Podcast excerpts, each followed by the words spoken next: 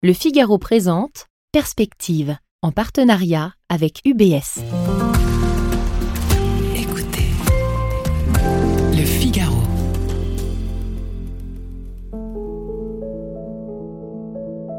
Perspective, regard sur une économie en mouvement, épisode 4, la place du politique.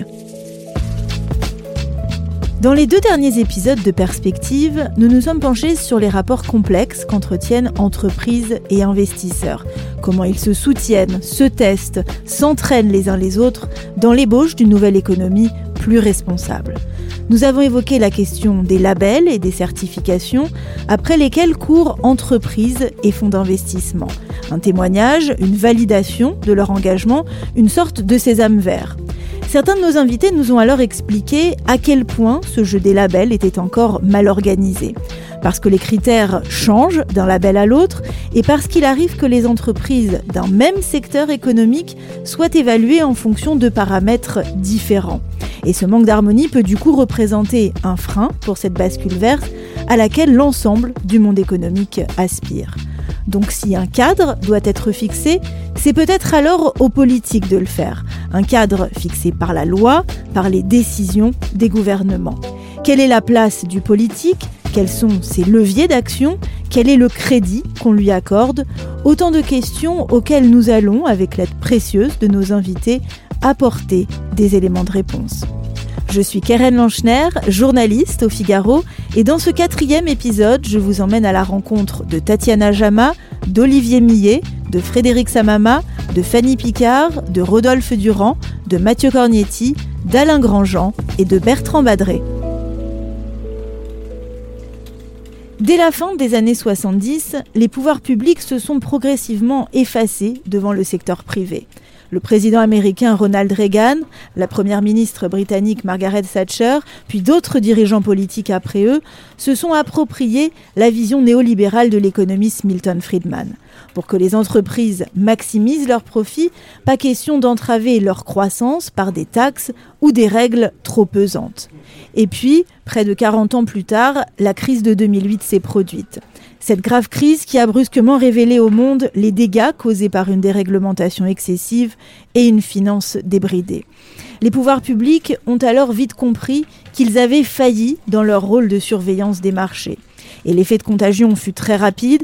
La crise des subprimes a fait tomber les banques américaines, puis s'est propagée très vite à leurs homologues européennes. L'action irresponsable de certains financiers a plongé le monde dans une grave période de récession et de chômage. Et pourtant, ce sont les États qui sont venus à leur secours, à coups de centaines de milliards de dollars. Un épisode qui a terni davantage encore l'image de la finance et alimenté la polémique quant à son rôle dans l'économie. En 2012, François Hollande s'est emparé du ressentiment populaire pour en faire un argument de campagne, comme si le politique voulait reprendre la main après l'avoir perdu donc. Souvenez-vous, c'était le discours du Bourget. Dans cette bataille qui s'engage, je vais vous dire qui est mon adversaire, mon véritable adversaire. Il n'a pas de nom, pas de visage, pas de parti. Et pourtant, il gouverne. Cet adversaire, c'est le monde de la finance. Paradoxalement, au moment où François Hollande donne cet aveu de faiblesse, ben, il le dit paradoxalement au moment où le pouvoir politique a sauvé la planète. Bertrand Badré, ancien directeur financier de la Banque mondiale. Moi j'ai vécu d'extrêmement près et, vraiment je faisais partie des quelques personnes qui étaient au bord du gouffre après la faillite de Lehman Brothers euh, en 2008. La réalité c'est qu'on a une réaction politique internationale qui a été à la hauteur du désastre, contrairement à 1929. On a évité en 2008, 2009, 2010 les erreurs des années 30. Donc il faut rendre grâce aux politiques d'avoir su, dans chaque pays et entre les pays, fait face à cette crise. De manière intéressante, je n'ai pas les statistiques pour la France euh, au moment où je vous parle, mais les deux moments dans l'histoire économique où le poids de la finance dans l'économie a été le plus élevé en Grande-Bretagne et aux États-Unis, je vous le donne en mille, 1929-2007. Donc on voit bien que quand on laisse la finance prendre trop de place, bah, la finance, elle occupe l'espace et ça aboutit au drame. Donc il faut que l'État, c'est pas une question de dire l'État prend le pouvoir et donc contrôle, c'est on met chacun à sa place. On définit des règles et quand les règles ne sont pas suivies, on sanctionne. Qui dirige le monde aujourd'hui? Alain Grandjean, président de la fondation Nicolas Hulot. Est-ce que c'est les politiques? Est-ce que c'est la finance? Euh, Est-ce que c'est les entreprises euh, du numérique? Hein, Est-ce que c'est les GAFA Dans le mode de raisonnement, euh, ce monde financiarisé, la place du politique devient marginale. Du coup, une espèce de cercle vicieux, le, le politique se sent moins autorisé euh, sur le plan économique en disant, euh, puisqu'en fait, il faut que je laisse la place, toute sa place au marché et à la finance, il n'est pas légitime en tant que politique que j'ai de l'interventionnisme économique. Euh, Je m'interdis moi-même euh, d'avoir une vision un peu stratégique de ce que c'est que l'avenir de l'économie. Je pense que là, c'est une grave erreur. Et donc je pense que il appartient aux politiques et aux démocraties de réinventer une place du politique qui soit pas un retour euh, régressif à la planification centralisée des années 50, pour appeler un chat un chat, qui soit pas un retour régressif à un politique de droit divin qui aurait toute la capacité de prendre toute une série de décisions. On est euh, évidemment dans des modes de fonctionnement démocratique qui sont de nature très différente. Et donc le politique lui-même doit être informé par des remontées d'informations. Et donc il faut inventer des mécanismes de coopération démocratique qui permettent aux, aux politiques d'être capables de dresser des caps de très long terme, de capables de créer des, des normes si nécessaire, donc une capacité de prendre des bonnes décisions au bon niveau. La relation entre les présidents et leur économie est, est double. Rodolphe Durand, professeur à l'école de commerce HEC. C'est-à-dire que est-ce que les présidents sont à leur place euh, du fait euh, du changement euh, des réflexions des investisseurs eux-mêmes ou est-ce que c'est eux qui infléchissent les investisseurs? Je pense que c'est une danse à deux, c'est un, tango. Mais il est bien évident que la dérégulation fiscale proposée par Trump lorsqu'il arrive, la sortie des accords de Paris, fait que bah, tout un ensemble d'investissements qui auraient peut-être été vers des investissements sociaux responsables bah, sont moins contraints et donc par conséquent, le capitalisme américain s'est peut-être écarté d'une trajectoire qu'il était en train de prendre à partir de ce moment-là. Donc oui, la, la, politique de Trump a eu ses effets. De la même façon, euh, la signature des accords de Paris marquait le retour d'une diplomatie d'un genre euh, différent pour la France et le prolongement finalement de la politique de Macron par rapport à ça, c'est-à-dire les conférences qu'il organise, la, la politique d'attraction des investisseurs qu'il organise, contribue à amplifier finalement le mouvement qui avait été initié en 2015. Donc en conclusion, oui, euh, je pense que les orientations politiques euh, données par les présidents ou les gouvernements euh, infléchissent d'une façon ou d'une autre l'allocation du capital par les investisseurs. Donc oui, ils ont quand même du pouvoir. Si on se dit par exemple, pour être concret, il est factuel que la dérive climatique est liée à la consommation d'énergie fossile, il faut que le politique plante le décor de on va se passer progressivement de l'usage des énergies fossiles dans l'ensemble de toute l'économie. C'est une révolution massive.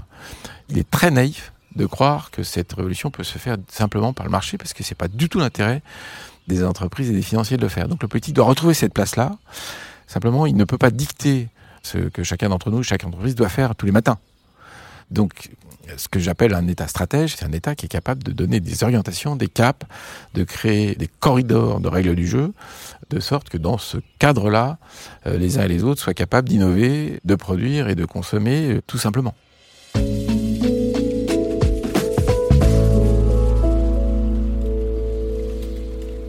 Alors, qui dirige le monde? En 2008 et 2009, c'est bien l'intervention des États et des banques centrales qui a permis de sauver les banques et d'empêcher le système économique de s'effondrer.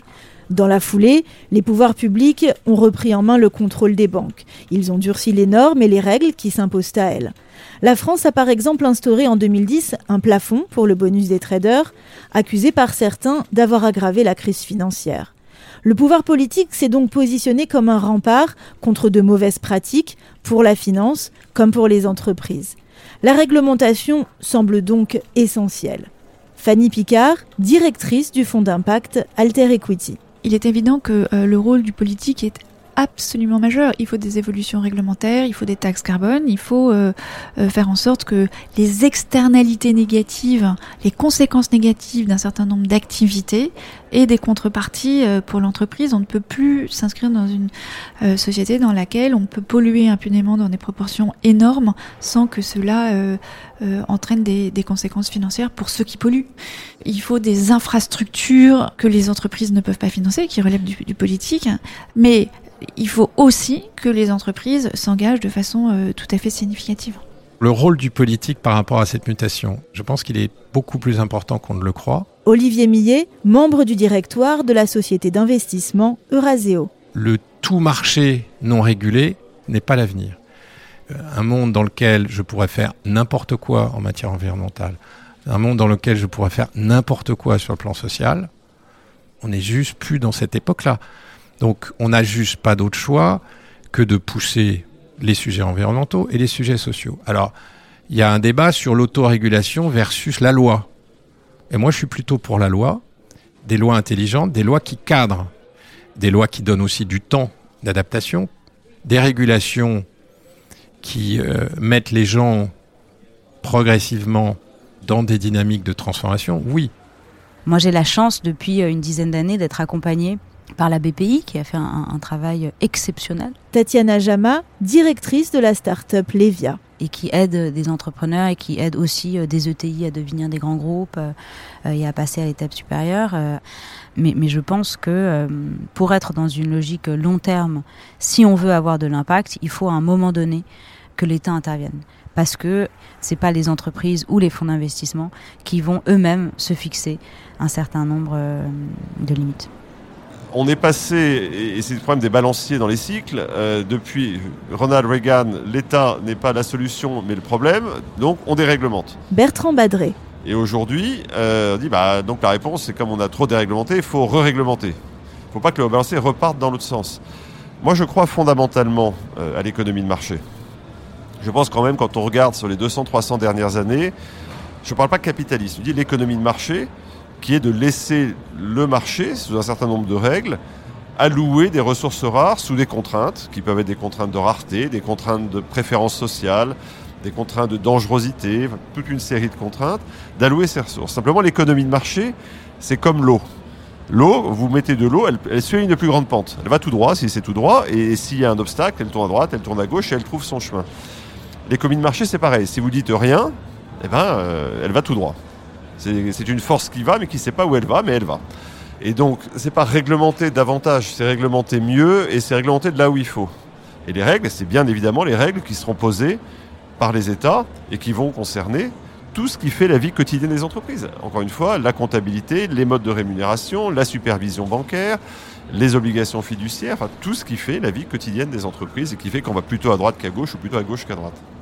Quelle est la, la fonction première d'un pouvoir public? C'est de réguler les entreprises qui polluent. Frédéric Samama, en charge de l'investissement responsable d'Amundi. Nous, la finance, on peut ensuite anticiper, on peut accompagner cette régulation et ce faisant la rendre plus facile dans son adoption. Mais le rôle premier du régulateur, c'est de dire, vous, société qui pollue, vous êtes pénalisé parce que vous impactez le bien public. Donc ce qu'on attend, nous, en premier d'un pouvoir public, c'est euh, le courage, l'implémentation de taxes carbone qui vont réellement changer l'économique euh, d'un corporate. Euh, si une société pollue, si une société abîme le capital de la planète, eh bien cette société doit compenser cet impact sur le capital de la planète. C'est ça le job premier de l'État, en reconnaissant que cela peut créer des phénomènes euh, qui impactent les populations. Donc il faut tenir compte immédiatement quand on met en place une taxe d'un système redistributif qui ne crée pas des inégalités. D'abord parce que c'est euh, la fonction euh, d'un État et puis parce qu'aussi si c'est pas fait, ça ne fonctionnera pas, ça sera rejeté par les populations et on a eu un exemple récent avec les gilets jaunes. Donc à chaque fois qu'on pense ce rôle-là, il faut tout de suite penser aux impacts et trouver des systèmes qui viennent euh, compenser positivement euh, l'impact sur les populations.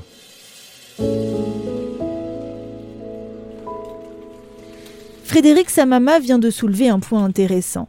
Réglementer s'accompagne parfois de dommages collatéraux. Et la crise des Gilets jaunes en est une illustration. Fin 2018, des milliers de Français ont bloqué les ronds-points pour protester contre la fiscalité et la perte de pouvoir d'achat. Cette crise sociale, reflet d'un malaise profond au sein de certaines couches de la population, a été déclenchée entre autres par l'augmentation de la taxe carbone. Cette taxe s'applique sur les énergies fossiles et vise à financer la transition vers des énergies durables. Mais les ménages qui se déplacent en automobile, ceux qui se chauffent au gaz ou au fioul, ont vu mathématiquement leurs dépenses augmenter. Et les plus modestes de ces ménages ont jugé injuste cette hausse de la taxe des carburants. Donc réglementer, c'est aussi parfois créer des problèmes en cascade, des surcoûts ou des contraintes qui s'imposent aux ménages, mais aussi aux entreprises. Et le pouvoir politique qui réglemente est aussi parfois en train d'interdire sans apporter directement de solution. Mathieu Cornetti, directeur du fonds d'investissement Impact Partenaire. Alors si on insuffle le changement au travers de la réglementation, euh, on n'insuffle pas le changement, parce que j'ai envie de vous dire que la réglementation, euh, c'est la direction qu'on a pris en France. Voilà, c'est euh, une approche, c'est mieux que rien. C'est-à-dire, je réglemente et puis effectivement, je compte sur d'autres pour insuffler le changement, dont les forces économiques. On peut interdire des mauvais comportements, mais on ne peut pas aller bien plus loin. On peut, euh, on peut interdire euh, euh, les sacs plastiques, on peut interdire les, assiettes jetables, on peut...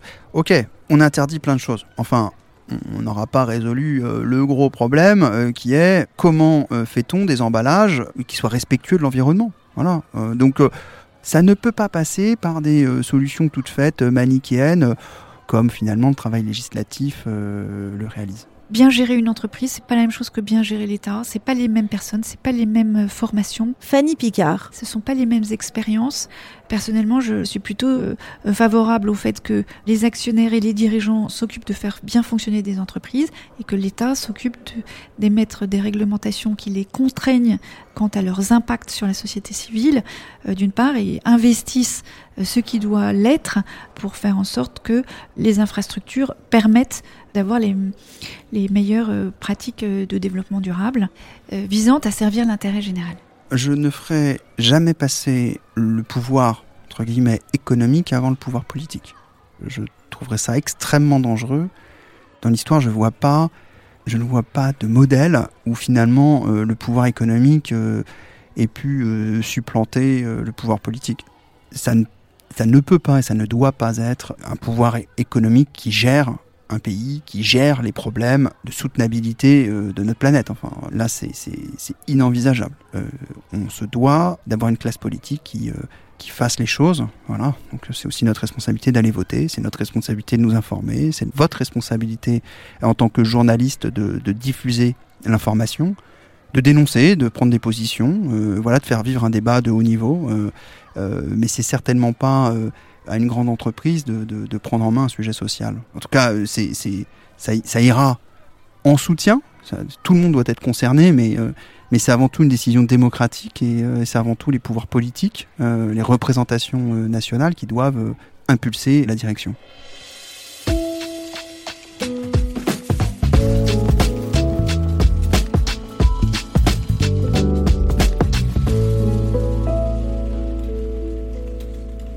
Alors dans quel cas et comment faut-il réglementer?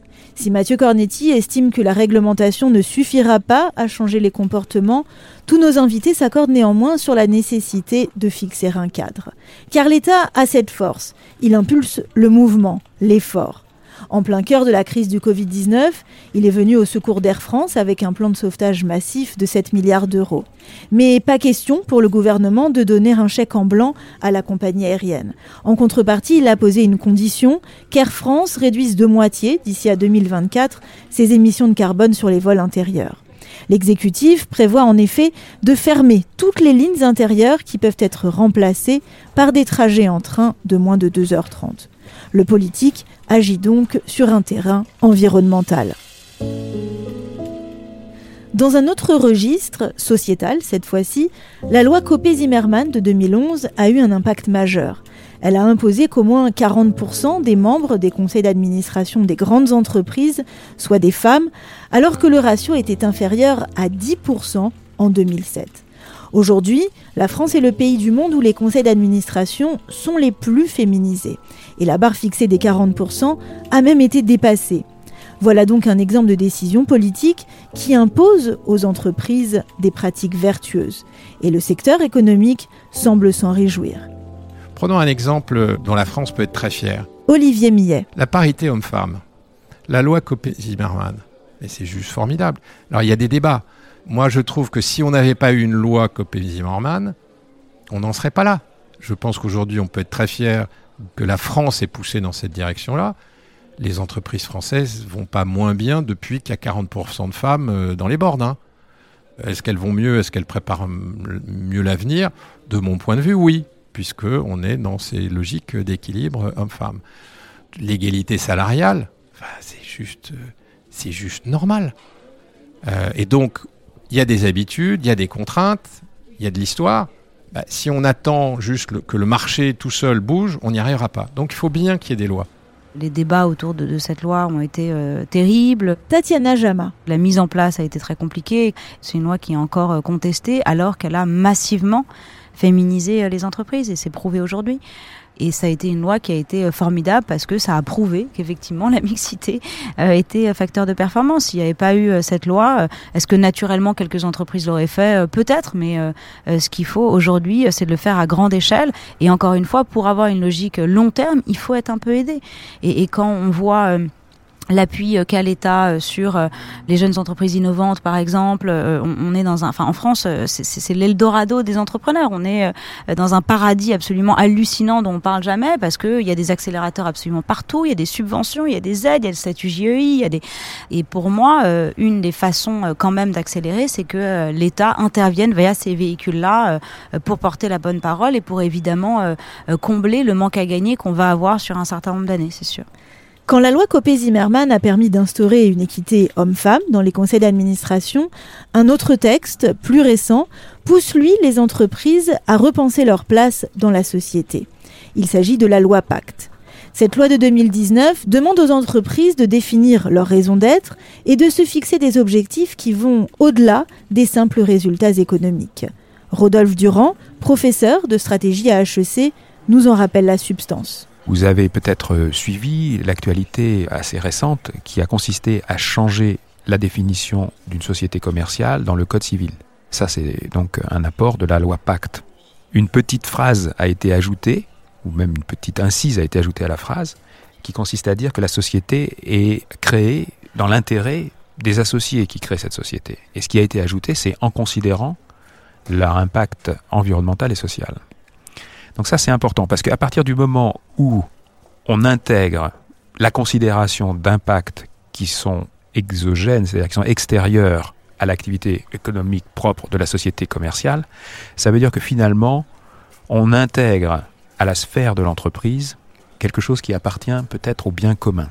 Donc il y a une responsabilisation plus importante, donc qui n'existait pas depuis deux siècles, hein, entre l'activité d'une entreprise et la responsabilité finalement des associés qui créent une entreprise sur le bien commun. Donc il y a un mouvement de l'entreprise vers l'extérieur de l'entreprise, donc qui est la, on pourrait presque dire la res publica, hein, d'une certaine façon. La loi Pacte a fait des émules. Elle a aussi conforté des grands groupes dans leur volonté de prendre en compte leurs externalités négatives. Et Danone en est un bon exemple. Fin juin 2020, le géant de l'agroalimentaire a proposé à ses actionnaires de devenir une société à mission. Sa raison d'être, apporter la santé par l'alimentation au plus grand nombre, est désormais inscrite dans ses statuts. Et on voit bien ce que cela implique comme objectif. Des produits sains, des prix accessibles, et pas seulement une performance boursière ou des profits à redistribuer aux actionnaires. La loi Pacte, comme la loi Copé-Zimmermann, nous montre que l'État sait guider les entreprises vers des comportements plus vertueux, et c'est bien l'un des rôles clés du politique.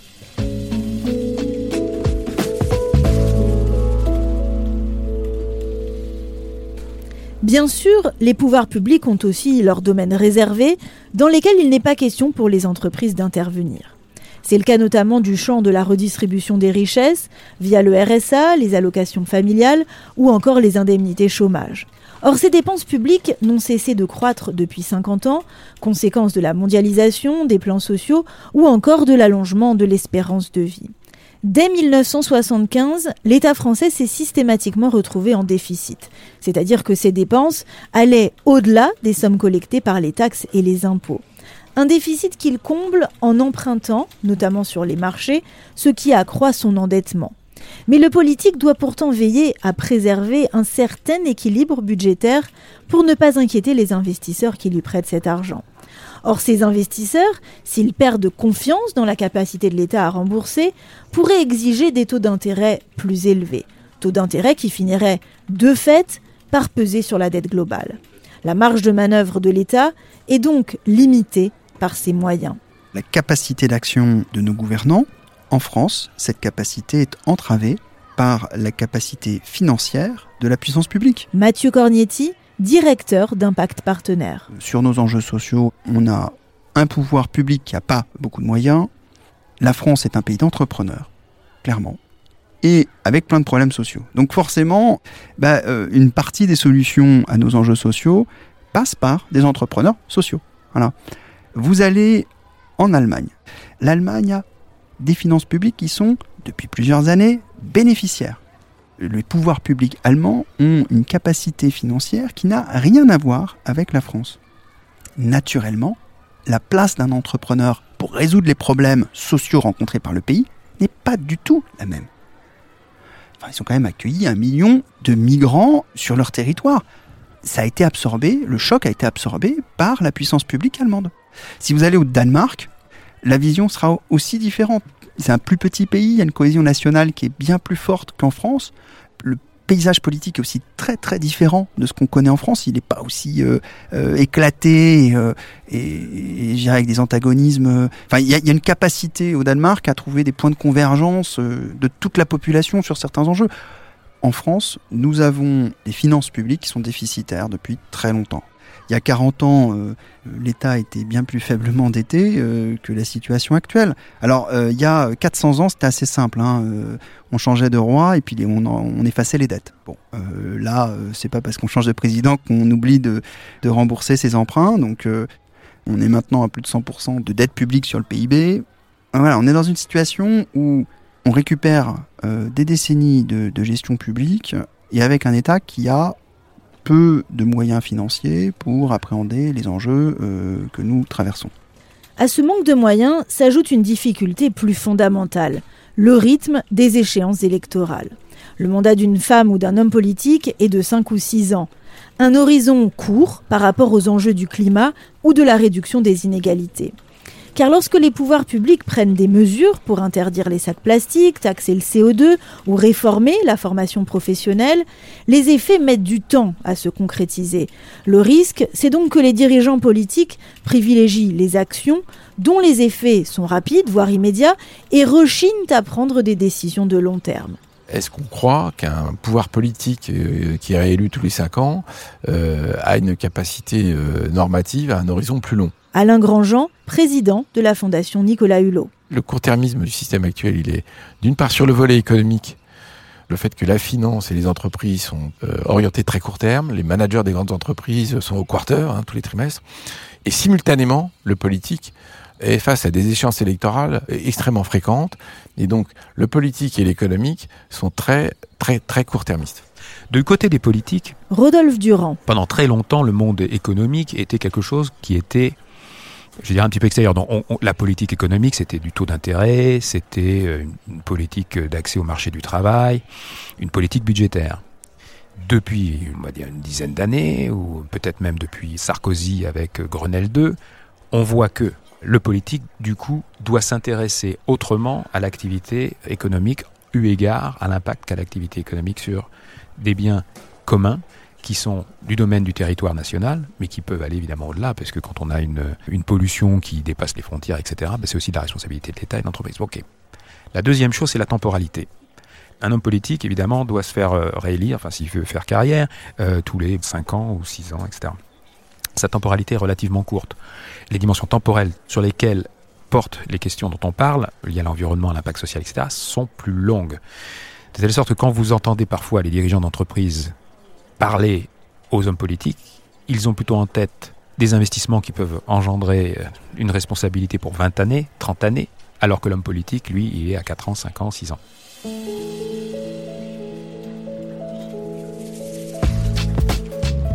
À partir des années 70, le politique a perdu la main.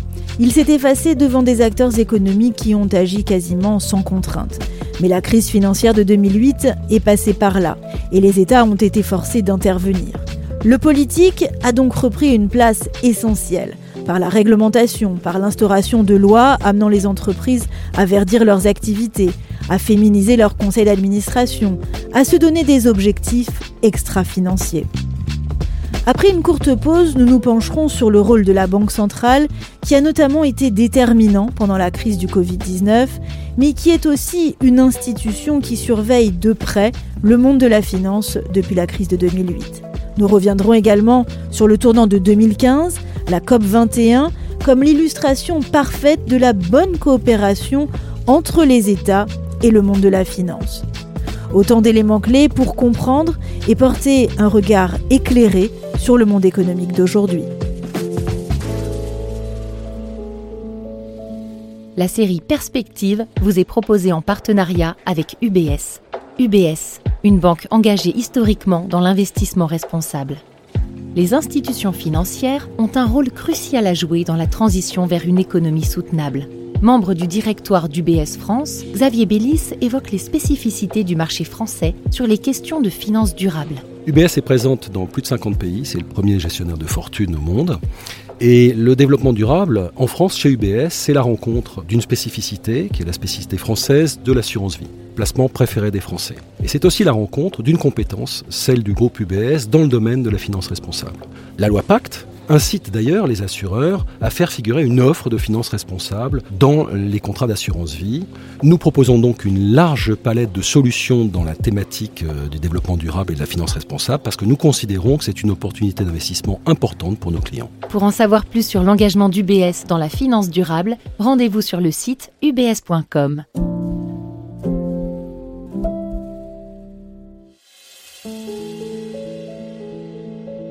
À travers la série Perspective, Le Figaro se propose de porter un regard sur l'économie qui traverse une période de questionnement, de changement. L'entrepreneuse Tatiana Jama évoquait tout à l'heure l'aide de la BPI dont bénéficie sa société.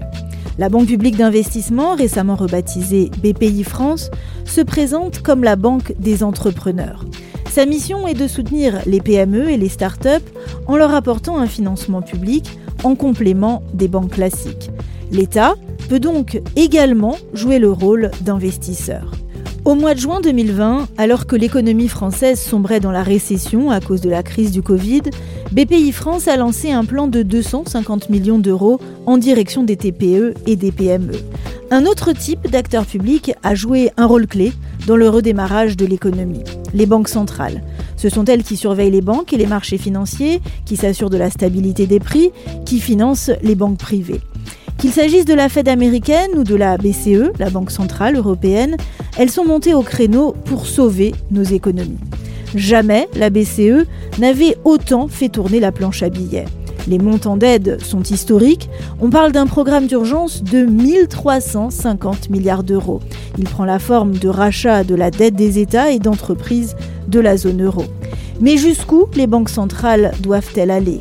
Quelle est leur responsabilité? Notamment face à l'impact du réchauffement climatique. Les banques centrales ont une responsabilité sur la question climat et ne peuvent pas tout faire. Frédéric Samama, en charge de l'investissement responsable chez Amundi. Concrètement, elles ont une responsabilité euh, parce que dans leur mandat, il y a très souvent la, stabilité financière. Et donc on a vu que le climat était un, un objet euh, de menace de cette stabilité financière. Donc à elles d'avoir une compréhension des mécanismes de création et surtout de propagation des risques.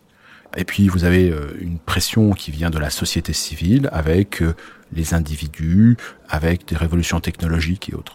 Donc aux banques centrales d'apprécier ce monde et comment ça peut impacter la stabilité financière. Et elles font face à un immense défi, euh, j'allais dire, intellectuel.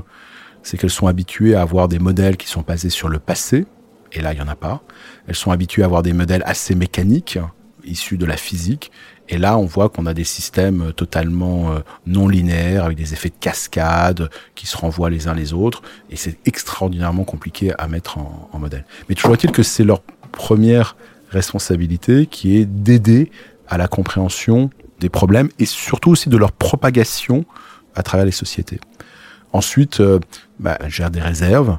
Euh, et donc ce qui est vrai euh, pour les grands fonds de pension euh, européens, japonais, américains, qui est d'apprécier les risques dans leurs actifs, s'applique naturellement à elles.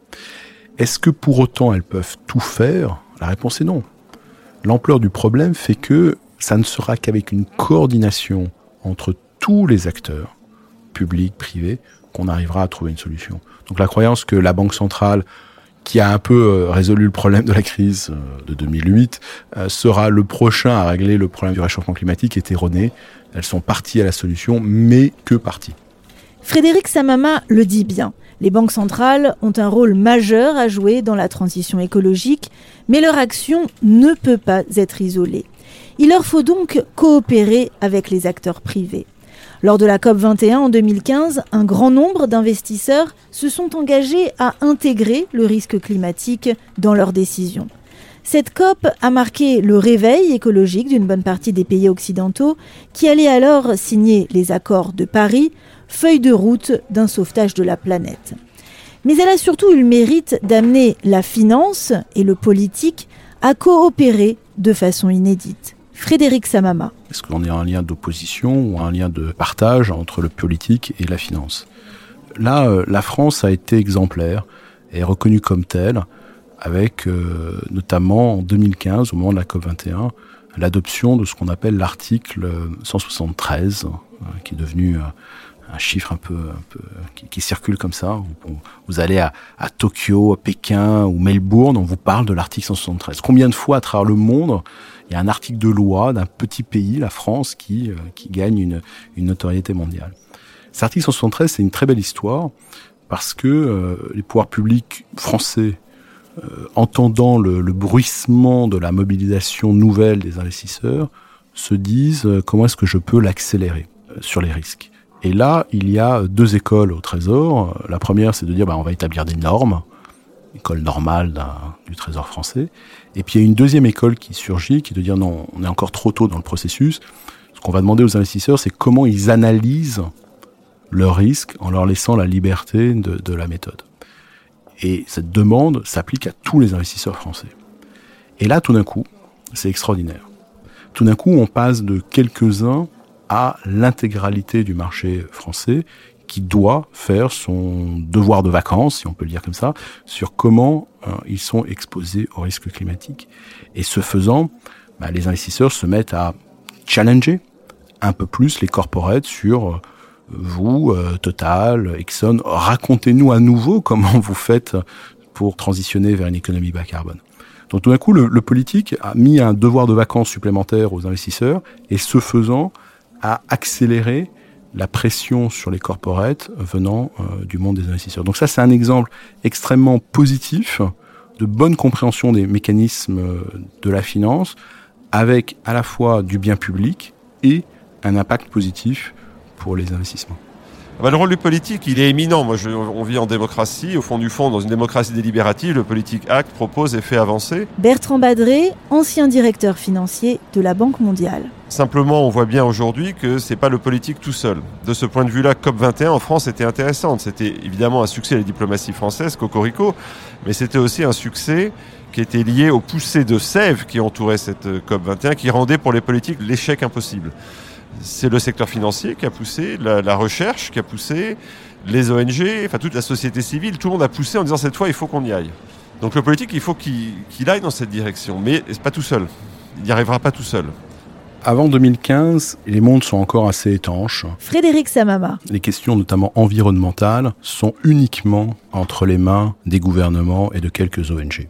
Et on le voit, c'est-à-dire à chaque euh, grand événement où on essaie de régler la question climatique, ce sont que les gouvernements et quelques-uns, c'est-à-dire en gros le gouvernement américain et le gouvernement chinois, qui sont en charge de trouver une solution. Et tout d'un coup, à la COP 21, on a un point de bascule. On a un point de bascule parce que d'une part, 195 pays se mettent d'accord, ce qui était inespéré. Il faut se souvenir que personne ne croyait au succès de la COP 21. Et jusqu'au samedi, samedi soir, c'était un échec. Et il faut le coup de génie de Laurent Fabius pour emballer la dernière négociation. Donc tout d'un coup, la COP est un succès. Et étant un succès, elle envoie un signal extraordinaire à tous les investisseurs que les gouvernements sont sérieux sur cette question. Et tout d'un coup, les investisseurs rentrent dans la bataille du réchauffement climatique. Concrètement, désormais, peu de temps après, on a 330 investisseurs représentant plus de 36 trillions de dollars donc c'est un chiffre absolument euh, stratosphérique. Ces investisseurs, désormais, euh, challenge les 100 sociétés les plus polluantes à travers le monde sur leur politique climatique. Donc il y a un groupe d'investisseurs qui est massif, qui dit, vous, société polluante, dites-nous comment vous vous adaptez à euh, ce nouvel environnement. Donc vraiment, la COP est aussi ce point de bascule dans ce mariage de raison entre le politique et la finance. Et après, euh, ça marchera tellement bien que les pouvoirs politiques se diront mais peut-on encore aller un peu plus loin? Et c'est notamment les travaux de la taxonomie européenne qui essayent de canaliser les flux d'épargne en vue d'une économie bas carbone.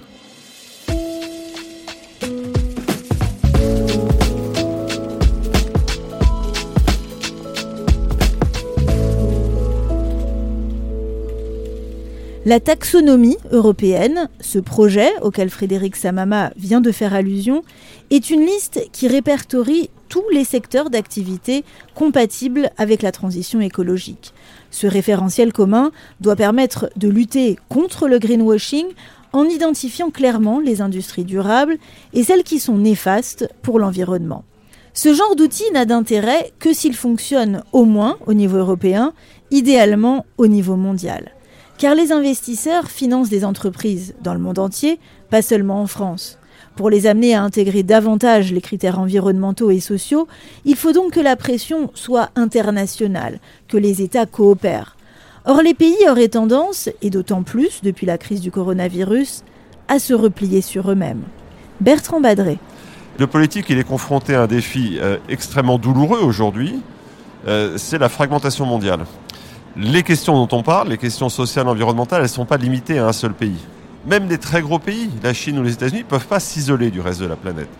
Donc comment est-ce qu'on fait pour traiter ces questions de plus en plus mondiales euh, Le climat, euh, le commerce, euh, les virus, qu'ils soient des virus biologiques ou des virus technologiques d'ailleurs, des problèmes de biodiversité, toutes ces questions-là nécessitent de la coopération internationale au moment précis où les gens et les politiques sont plutôt en retrait de cette coopération internationale. Et j'avais employé une fois une formule un peu provocatrice en disant on se retrouve dans ce paradoxe que la planète est de plus en plus chaude et le monde de plus en plus froid. Et c'est bien ça le sujet aujourd'hui. Oublions pas qu'on n'est pas juste un petit village euh, France à se regarder et à réfléchir entre nous. Olivier Millet, membre du directoire d'Euraseo on est au gré des vents de la mondialisation. Alors vous, pouvez défendre le eh tiens, et si on refermait les frontières? Oh, C'était quand même chouette quand on était juste entre Français. On voit bien que ce, truc-là, même s'il y a des tentations britanniques des tentations américaines, je pense que c'est pas l'avenir du monde. Le repli sur soi n'est pas l'avenir du monde. La difficulté, c'est qu'on a vécu très longtemps dans un modèle que Kissinger appelait un modèle westphalien, du nom du traité de Westphalie, qui a le premier reconnu aux États le fait de faire ce qu'ils veulent chez eux. On n'est plus en train d'aller regarder ce que vous faites, donc chacun s'organise, et donc une diplomatie où les États parlent aux États et ne regardent pas derrière les frontières. Ce qui était intéressant ces dernières années, comme à COP21, les États continuent à être ceux qui signent, mais il y a plein de gens dans la salle. On n'imagine pas des ONG au traité de Vienne à la fin des guerres napoléoniennes, ou des entreprises privées. Non, Aujourd'hui, il y a tout le monde dans une salle. Quand on fait un G20, vous avez le B20 Business 20, vous avez le L20 Labor 20, les syndicats, les entreprises, le Y20, les, jeunes. Donc tout ça est, intégré. Mais en même temps, c'est vrai qu'on reste un monde westphalien. Au bout du bout, c'est bien les États qui signent. C'est pas les entreprises qui signent des traités. C'est pas les ONG qui signent des traités. Donc, dans ce point de balance, on a la tentation des États de revenir au système d'avant, ce que j'appelle en prenant un, terme américain, les gens veulent habiter dans l'Ohio. Et pourquoi l'Ohio? Ohio, own house in order. Je veux mettre ma maison en ordre. Le monde, c'est trop grand. Je suis dépassé. Je veux plus être dans l'Union européenne. Je veux America First. Je veux pas m'occuper du reste du monde, etc. Mais c'est totalement contradictoire avec le fait qu'on ne peut pas faire abstraction du reste du monde. On a tous les outils de la coopération internationale. Il n'y a pas besoin de réinventer la Banque mondiale, il n'y a pas besoin de réinventer l'Union européenne, il n'y a pas besoin de réinventer le G20. Ça existe, il faut les faire fonctionner mieux. Donc on a tout à notre disposition. On a toutes les pièces du puzzle sur la table. On a même des engagements signés. Donc on sait où on va.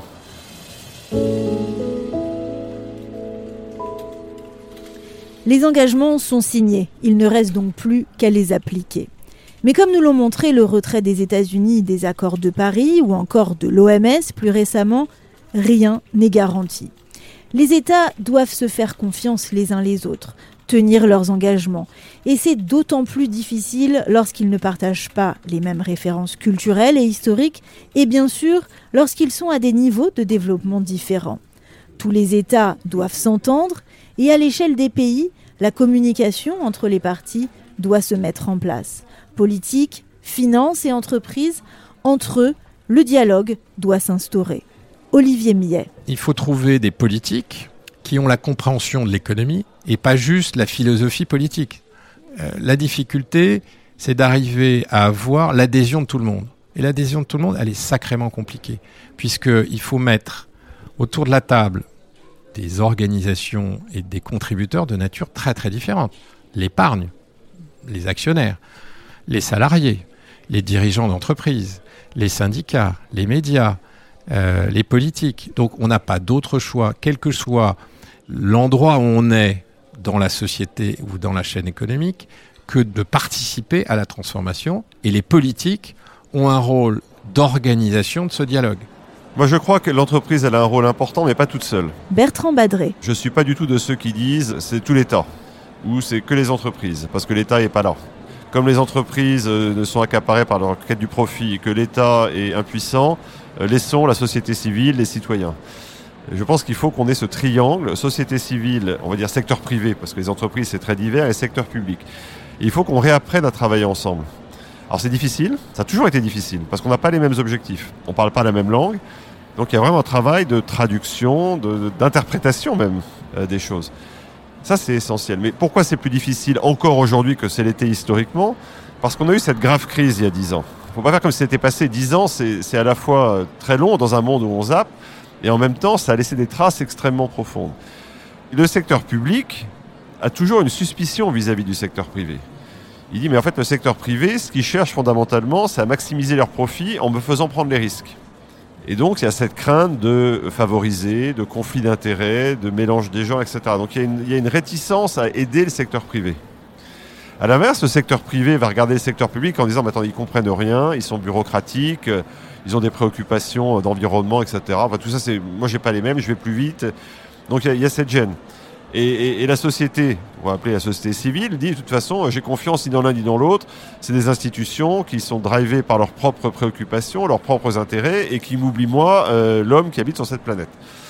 Donc pour moi, un des enjeux fondamentaux, si on veut réussir la mise en œuvre de cet agenda du développement durable, de cet agenda climatique et de cet agenda social, c'est bien de retrouver les moyens d'une coopération confiante.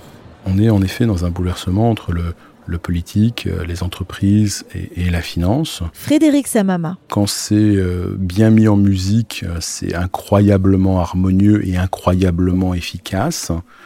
À nous aussi d'inventer les règles qui fonctionnent. Mais en ce moment, c'est plutôt une immense bonne nouvelle qui est en train de se mettre en place. C'est que là où les gouvernements étaient seuls, la finance rentre dans cette bataille et on ne peut que tous s'en réjouir on a eu ce qu'on a appelé dans les années 80 le consensus de Washington. C'était un peu caricatural, qui était de dire, effectivement, ce modèle mis en place dans les pays avancés, bah, c'est celui qu'on va promouvoir et exporter dans les pays les moins avancés. C'était notamment de Washington, du fait du lieu où sont installées les grandes organisations internationales, la manière dont on organisait l'aide de ces pays. Je ne voudrais pas que tout ce que nous faisons aujourd'hui sur le climat, le développement durable, ça soit un consensus de Washington 2, où euh, de nouveau la bonne conscience occidentale, heurtée par ses propres turpitudes depuis 200 ans, disent bon écoutez les gars, on se met tous ensemble et vous faites ça. Et on va vous dire, ben voilà, c'est ça qu'il faut faire. Donc je pense qu'il faut vraiment être préoccupé d'être inclusif. C'est pas une nouvelle fois l'Occident qui va expliquer à l'Amérique latine, à l'Asie ou à l'Afrique ce qu'il faut faire. D'ailleurs, je pense qu'il ne l'accepterait plus de cette façon aujourd'hui. Donc il faut bien que cette, cette, éducation, cette compréhension de ce destin commun, c'est universel. Et c'est pas une partie de l'univers qui impose à l'autre sa propre vision. Et c'est beaucoup plus compliqué qu'il y paraît de dire des choses comme ça.